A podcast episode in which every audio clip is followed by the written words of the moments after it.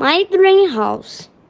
In my dream house, there are three bedrooms. A bedroom is my and my brother. It's green.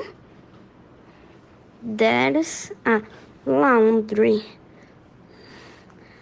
There two washing machines and a cat lives in the laundry. There are two kitchens. There are two stoves, three fridges, and a microwave.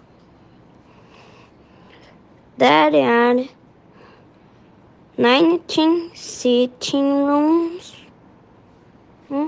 and 4 dining rooms. There's 5 bedrooms. My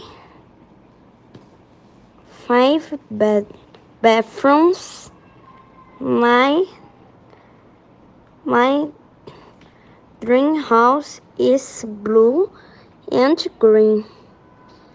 It has big windows, a garden, and a garage.